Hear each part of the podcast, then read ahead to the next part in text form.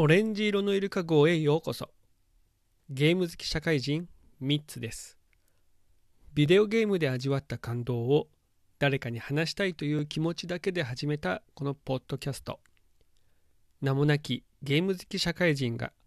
独断と偏見で選んだ一本のビデオゲームについて語っております。さて今回のタイトルはこちらドラゴンクエスト11過ぎ去りし時を求めて S について語らせていただきます。それではスイッチオン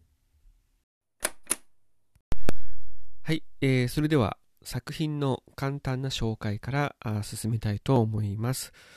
2019年に任天堂 switch でスクエア・エニックスさんから発売された RPG でございます。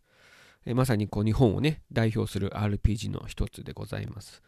えその後、2020年には、PlayStation 4、Xbox One、あと PC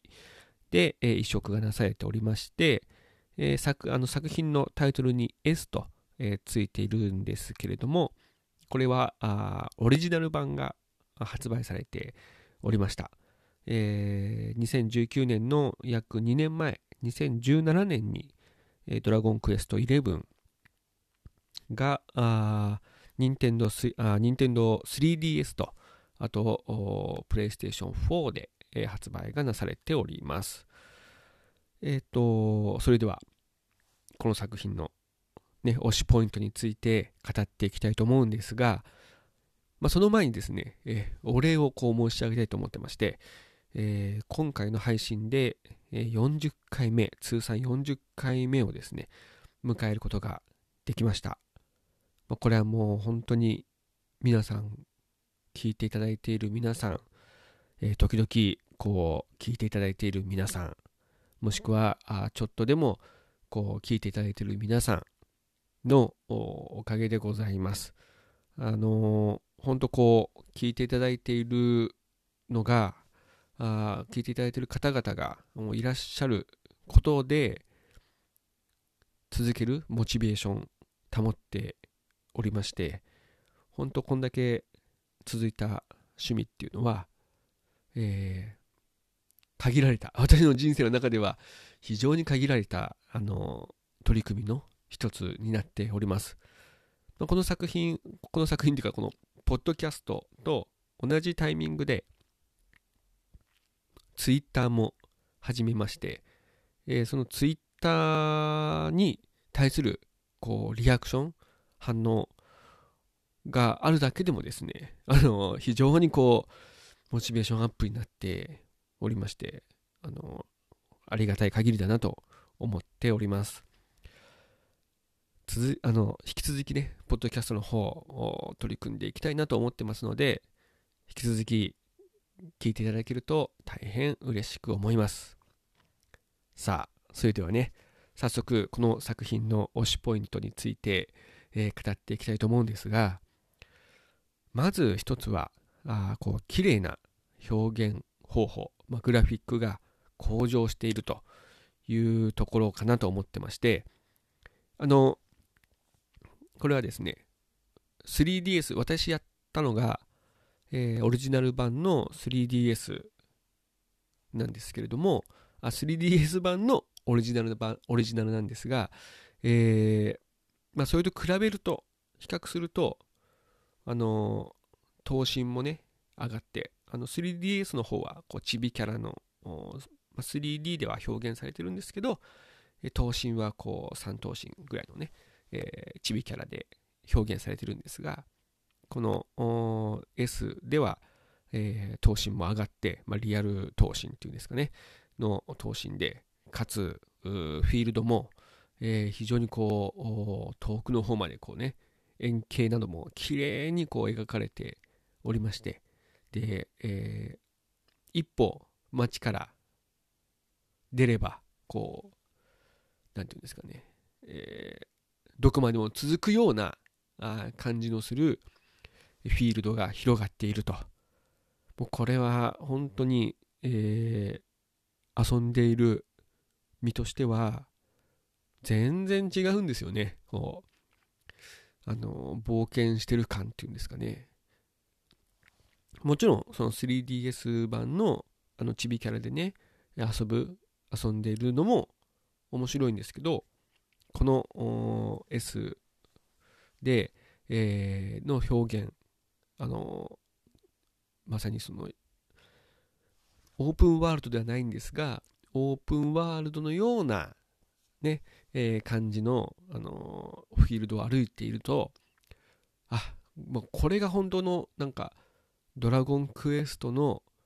世界だなって思いながらね、えー、冒険、えー、することができますね。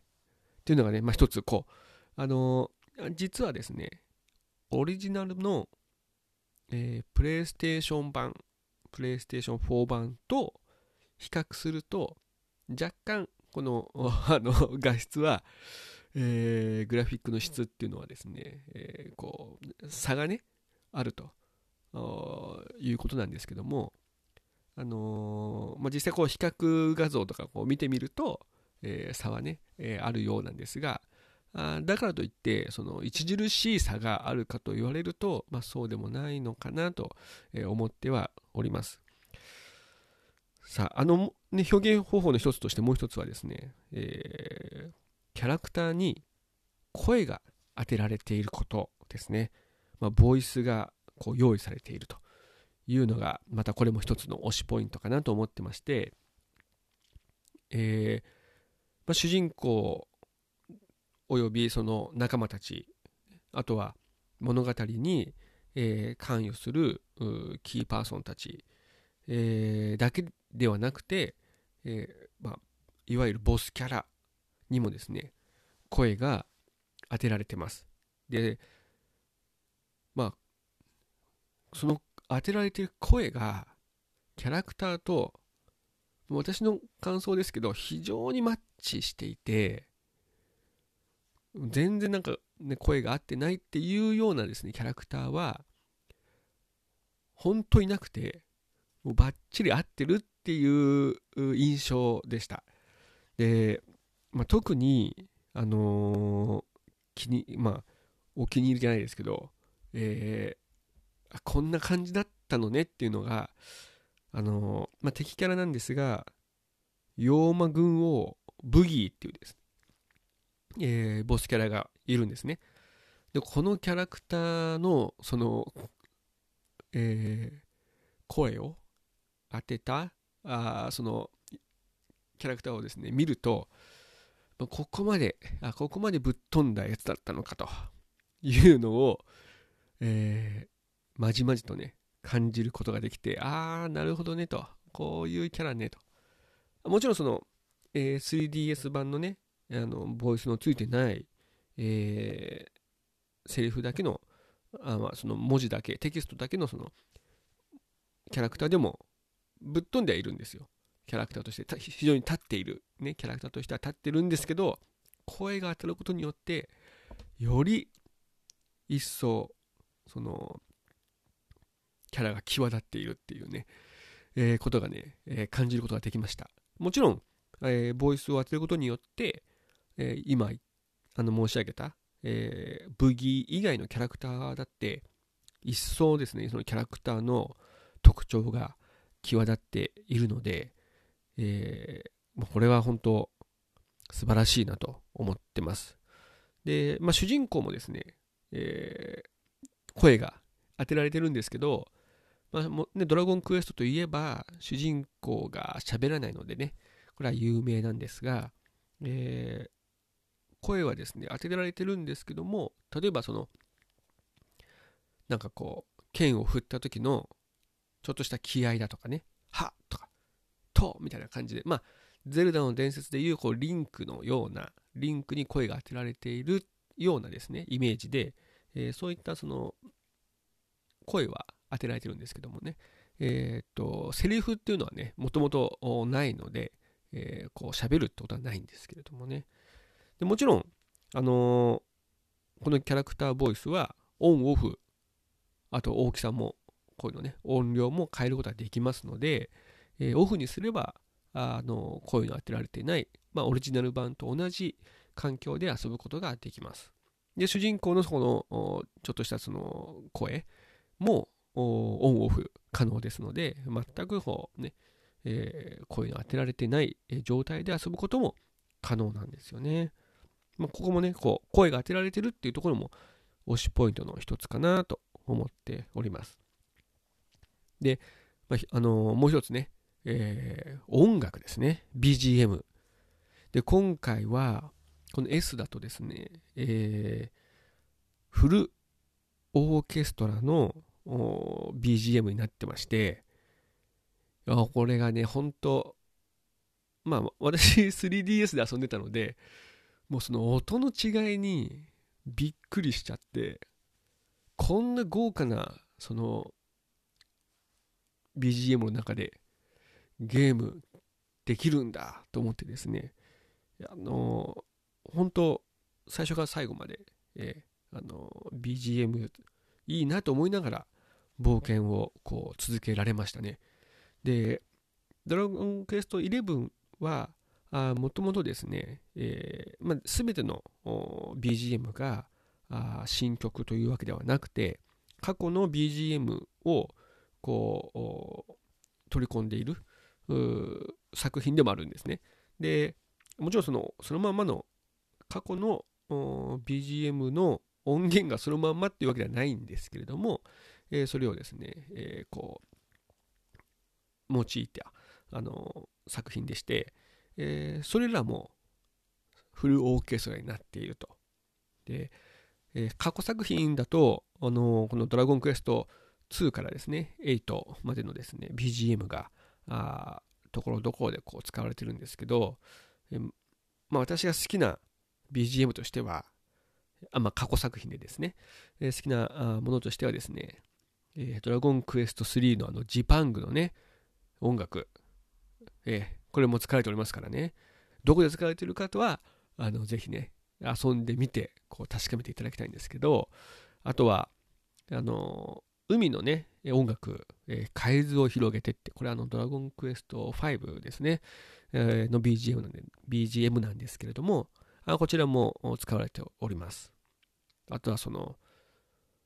私、ドラゴンクエスト5が結構好きでね、えー、ドラゴンクエスト5のですね、BGM だと、えー、王宮のトランペットっていうですね、お城で流れている、え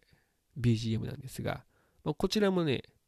えー、使われてますので、どこで使われてるのかっていうのをね、探していただきたいですし、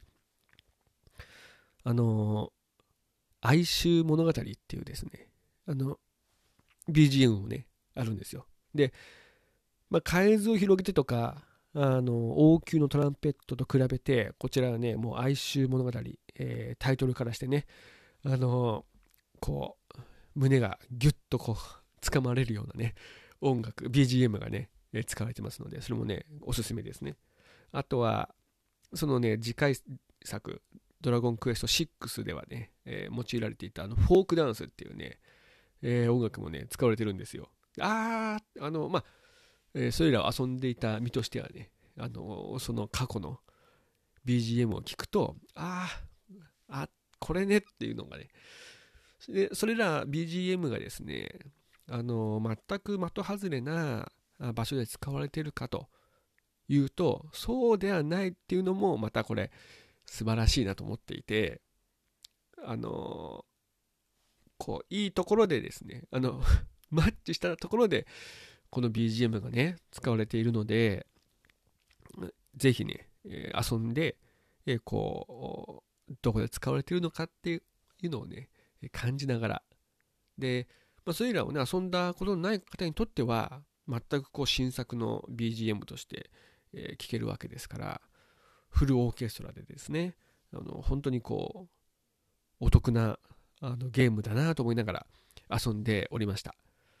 まあ、この今までの、これまでのね、えー、推しポイントは、あまあ、綺麗なグラフィックだったり、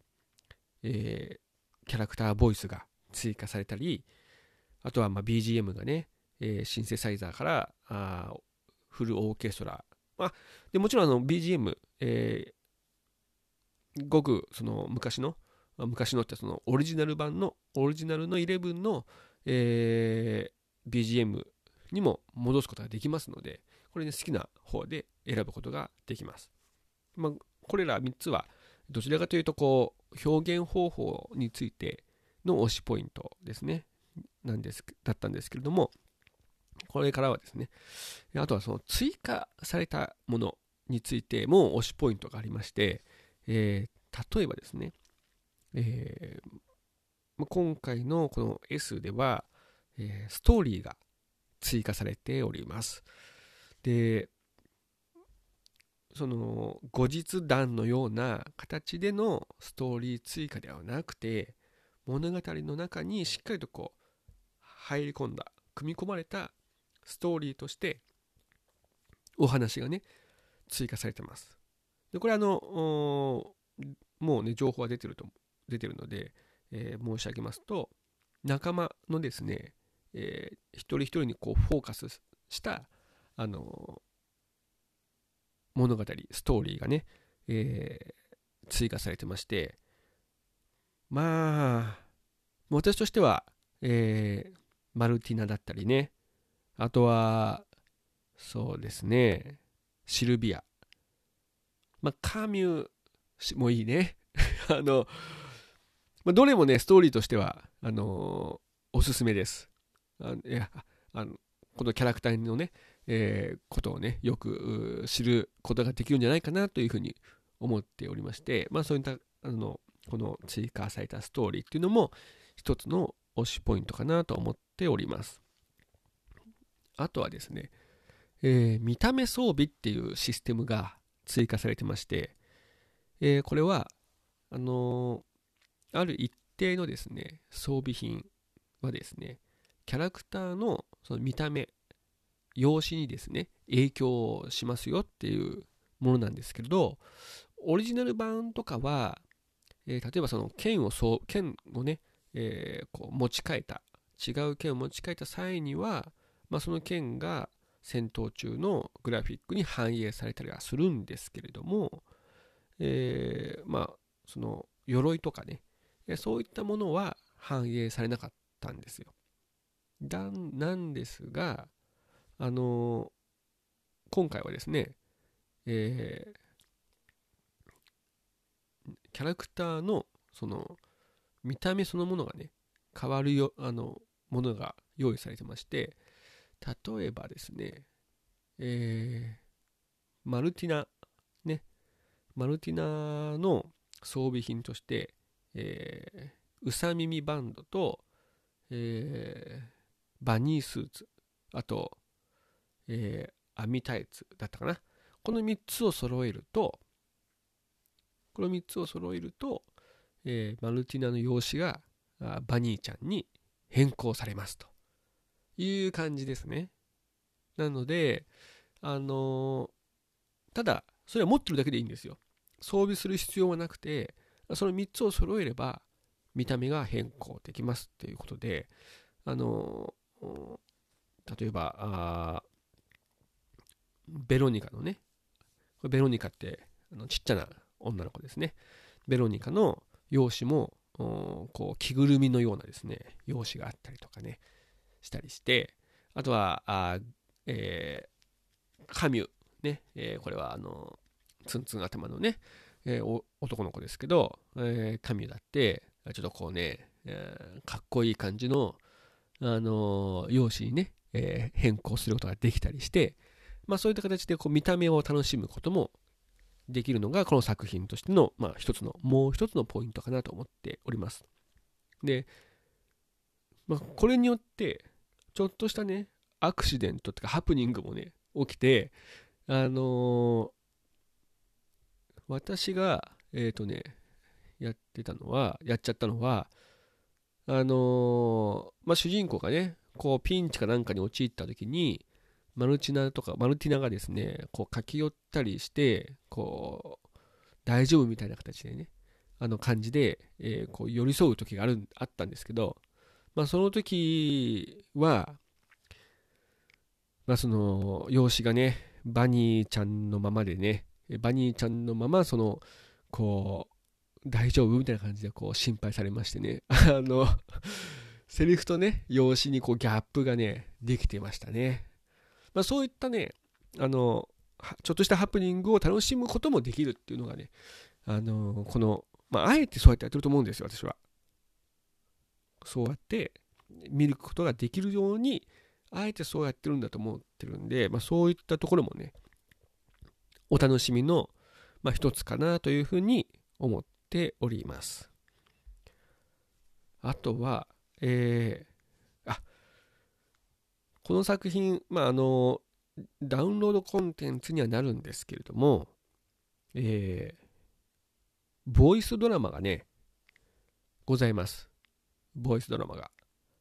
で、これも、えー、おすすめでございます。あの この作品の推しポイントの一つだと思っていて、えー、まあ、ボイスドラマは、これあの、えー、本編には、ま、あの関係ない形でですね、えー、ローがですね、えー、こう、なんていうかな、MC じゃないですけど、案内人として、えー、ボイスドラマをね、えー、案内するんですけども、まあ、久しぶりに、えー、このボイスドラマというですね、えー、ジャンル、あの、メディアに触れましたね。えー、で、全部で、えー、1話から9話。あの続きもんではないですね。1話から9話ございます。で、その作品のその、あのー、長さ、収録、作品のそのね、なんていうのかな、えー、長さもですね、あ結構な時間がありますので、これはね、えーまあ、ぜひ、えー、こう、聞きながら作業するにはよろしいんじゃないかなと思いますね。私はあの、えー、ゲームしつつですね、え家事をやったり、えー、するとする場面がね、往々にしてこう あるので、えー、まあ聞きながらね、えー、とこう洗濯物を畳んだりとかね、え、食器を洗ったりとか をしておりました。まあこれもね、おすすめの一つかなと思っております。まあ、今回、その、まあ、ドラゴンクエスト 11S をですね、こう、えー、語りたいと思ったのが、あのー、昨年の12月に、えー、ドラゴンクエスト11の 3DS 版について語らせていただいたんですけど、まあ、その語ったがゆえに、ちょっとドラゴンクエスト11もう一回やりたいなと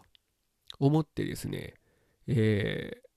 まあ、スイッチで、えー、このデラックス版だったかな。あの全部込み込みのバージョンをですね、えー、ダウンロードして、こう早速ね、遊んでみて、えっ、ー、と、まあ、かれこれ4ヶ月ぐらいですかね、こう、少しずつですね、遊んでまして、ようやく、え最後までたどり着きましたので、もう本当にこう、遊びたくて、あこう語りたくて語りたくてですね、しょうがなかったんですね。でも本当にその 3DS 版と比べて、もうえらいこう進化というか、その、あの変化の違いに驚きまして、